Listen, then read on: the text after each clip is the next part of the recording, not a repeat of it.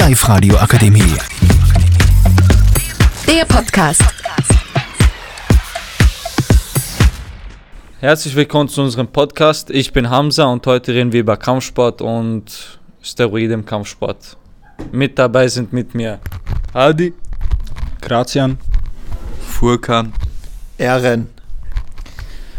Die erste Frage geht an Grazian und über Steroide im Sport.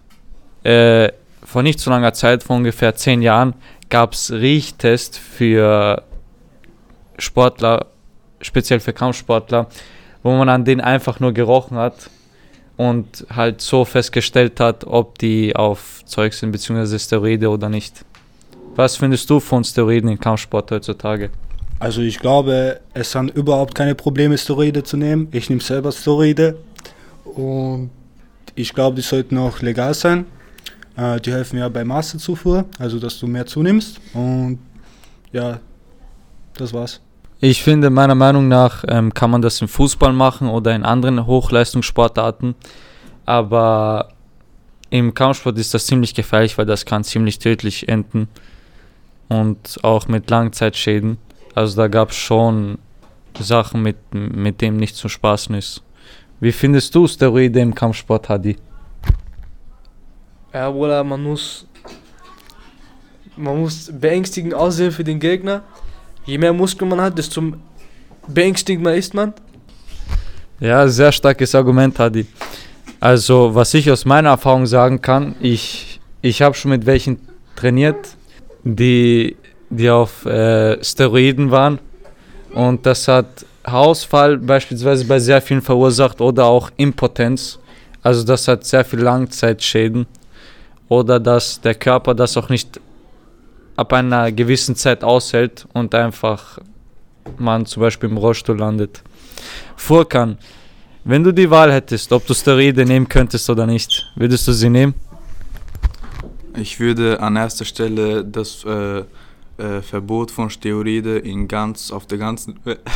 Also, du meinst auf der ganzen Welt Verbote von Steroide? Auf jeden Fall. Ähm, also willst du das Verbot auf der ganzen Welt aufheben? Ja, ja, und ich möchte dazu noch was sagen.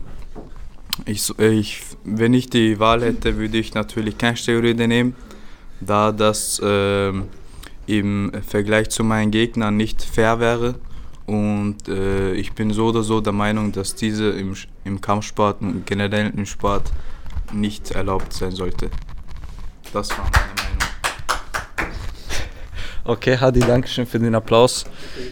Äh, wie ich schon vorhin angesprochen habe, habe ich schon mit Leuten trainiert, die Steroide benutzt haben, was den aber im Sport einen sehr großen Vorteil gegeben hat, wie in jedem Sport. So, Erin, was ist deine Meinung zu Steroiden, nicht nur im Kampfsport, aber im Sport allgemein, beziehungsweise auch Fußball, weil du dich da besser auskennst? Ähm, also, also ich bin genau in derselben Meinung wie Furkan.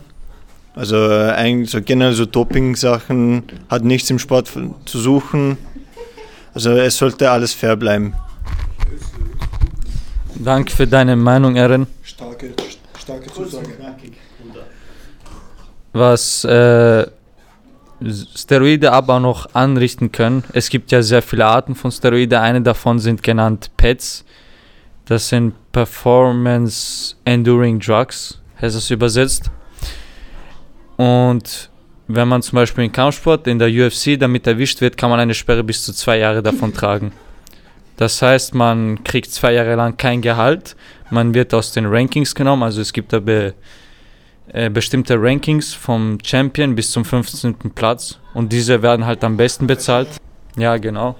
Und wenn man da halt mit Steroide erwischt wird, was zum Beispiel einem meiner Lieblingskämpfer passiert ist, der wurde einen Tag vor einem Titelkampf getestet und wenn er sich geweigert hätte, dann hätte er den Titelkampf nicht gekriegt, so oder so. Und dann wurde er getestet und positiv auf Testosteron und hat eine eineinhalb Jahr, Jahre lange Sperre gekriegt. Wer war dein Lieblingskämpfer oder wer ist dein Lieblingskämpfer derzeit?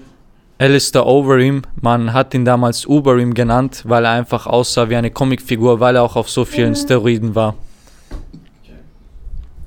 Was sind eure Lieblingskämpfer? Ja, fangen wir an, Grazian. Wer ist deiner? Der legendäre, der legendäre Muhammad Ali ich glaube und ich weiß, dass er der beste Kämpfer der Welt war.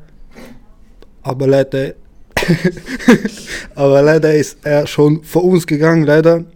Leider. Okay, Hadi, kommen wir zu dir. Wer ist dein Lieblingskämpfer? Mein Lieblingskämpfer ist ein Neuling. Sein Name ist Jakob Hinterleitner. Er ist schwarz, groß, hat eine gute Reichweite. Eine große Reichweite mit seinen Händen. Und er ist, wie gesagt, schwarz, groß. Er hat marokkanische Haare, was den Gegner gut, gut, gut beängstigt. Ja, marokkanische Haare machen Angst. Jakob hat geile Kicks. Er kann Decke berühren mit seinen Füßen, mit seinen Beinen. Also ja, ich finde, Jakob sollte Champion werden. Mit den genannten äh, Newcomer habe ich schon trainiert, damals, wo ich noch in der Lage war. Es, es war mir eine Ehre, mit ihm zu trainieren. Er war aber weit nicht so gut, wie du ihn beschrieben hast. Darf ich meine Meinung? Natürlich, wer ist dein Lieblings... Mein Lieblingskampfsportler ist der legendäre Mike Tyson, der mit seiner Nein, nicht nur weil er schwarz war, sondern weil er Moslem war. Und weil er mit seinem hervorragenden und sehr bezaubernden Kampfstil. Also Vorkam bei dir ist Mike Tyson und wer ist bei dir, Eren? Also mein Lieblingskampfsportler ist Kamsat Chimaev. Also im Vergleich, also er ist selber aus Tschetschenien und zu, zu den anderen Tschetschenern ist er ein bisschen verrückt und das, das taugt mir voll als Kampfsportler, dass er auch so, so verrückte Sachen macht, außerhalb des Ringes, auch im Ring halt.